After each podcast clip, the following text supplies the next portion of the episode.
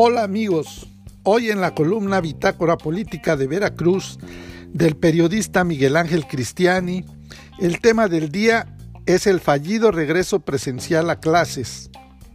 Saludamos a todos nuestros paisanos veracruzanos y jarochos que se encuentran en el territorio y más allá de las fronteras. A un mes de terminar el curso se abren las escuelas. El propósito oculto que sirvan como casillas electorales. Pero qué necedad, ¿para qué tantos problemas?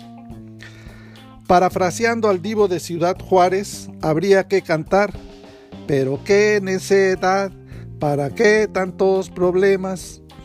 Con la idea de las autoridades de volver a clases este lunes 24 de mayo, a poco menos de un mes de que terminen los cursos a distancia, se pretende abrir las escuelas con el riesgo que lleva para todos, alumnos, maestros, personal administrativo y directivos de los planteles en todos los niveles educativos.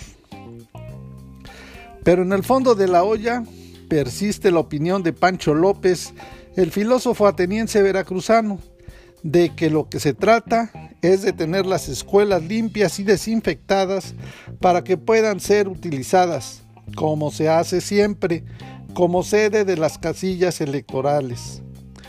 Esa es la urgencia real, que las escuelas estén limpias después de más de un año de estar cerradas y prácticamente en el abandono. Ahora se les vuelve a abrir para que sean utilizadas el domingo 6 de junio.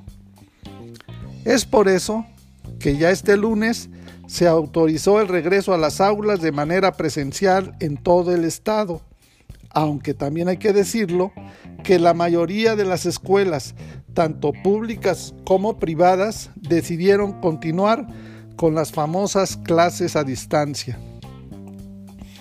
Porque otro cuestionamiento que habría que contestar con oportunidad es quién o quiénes van a ser los responsables de que se presenten nuevos casos de COVID-19 luego de que se abran de nuevo los salones de clases. Las autoridades educativas ya se han lavado las manos, pero no como medida preventiva de la pandemia, sino como Poncio Pilatos para evadir cualquier responsabilidad, diciendo que son los padres de familia los que finalmente habrán de decidir si mandan o no a los hijos a las escuelas. Incluso hasta les están haciendo firmar un documento en donde aceptan su responsabilidad de llevar a los hijos de vuelta a las aulas. Pero quienes, ¿quiénes van a estar vigilando a los niños para que guarden la llamada sana distancia o para que se quiten el cubrebocas y puedan quedar expuestos a un contagio? El hecho de que la mayoría de los maestros y personal administrativo hayan sido vacunados no significa que los niños no puedan ser contagiados o ser portadores del virus. ¿Quién va a ser el responsable entonces si como ya ocurrió en Campeche, tuvieron que volver a cerrar las escuelas porque se presentaron varios casos de COVID?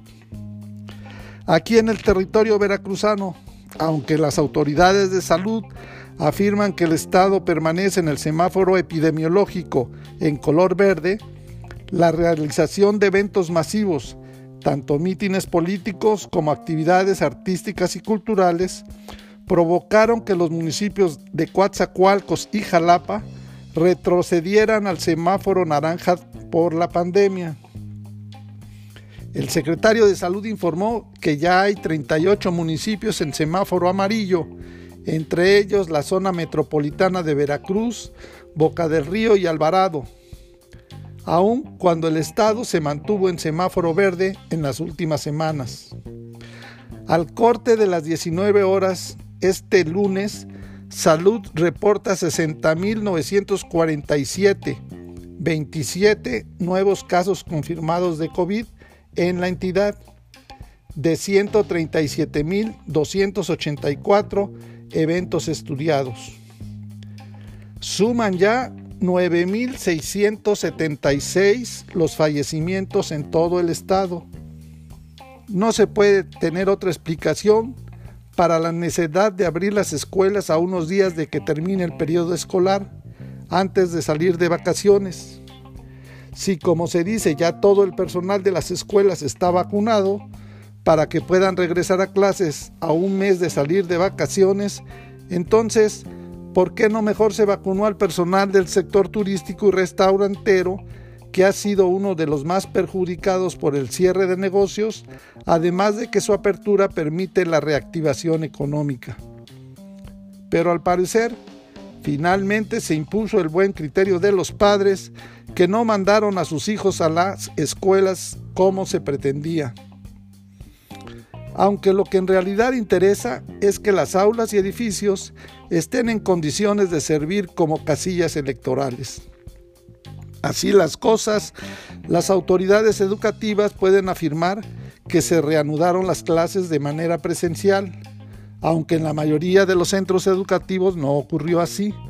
Pero al final de cuentas, nadie va a reconocer que se logró el propósito buscado, que era abrir las escuelas para que sean casillas electorales para las votaciones del próximo domingo 6 de junio. Ahí también habrá que estar atentos a las medidas de seguridad y sana distancia para evitar posibles contagios y nuevos brotes del COVID-19. A ver si después del 6 de junio no resulta que hay un reapunte en los casos de coronavirus porque no se respetaron las medidas sanitarias. Para más información de Veracruz, te invitamos a visitar nuestras redes sociales en internet en www.bitácorapolítica.com.mx.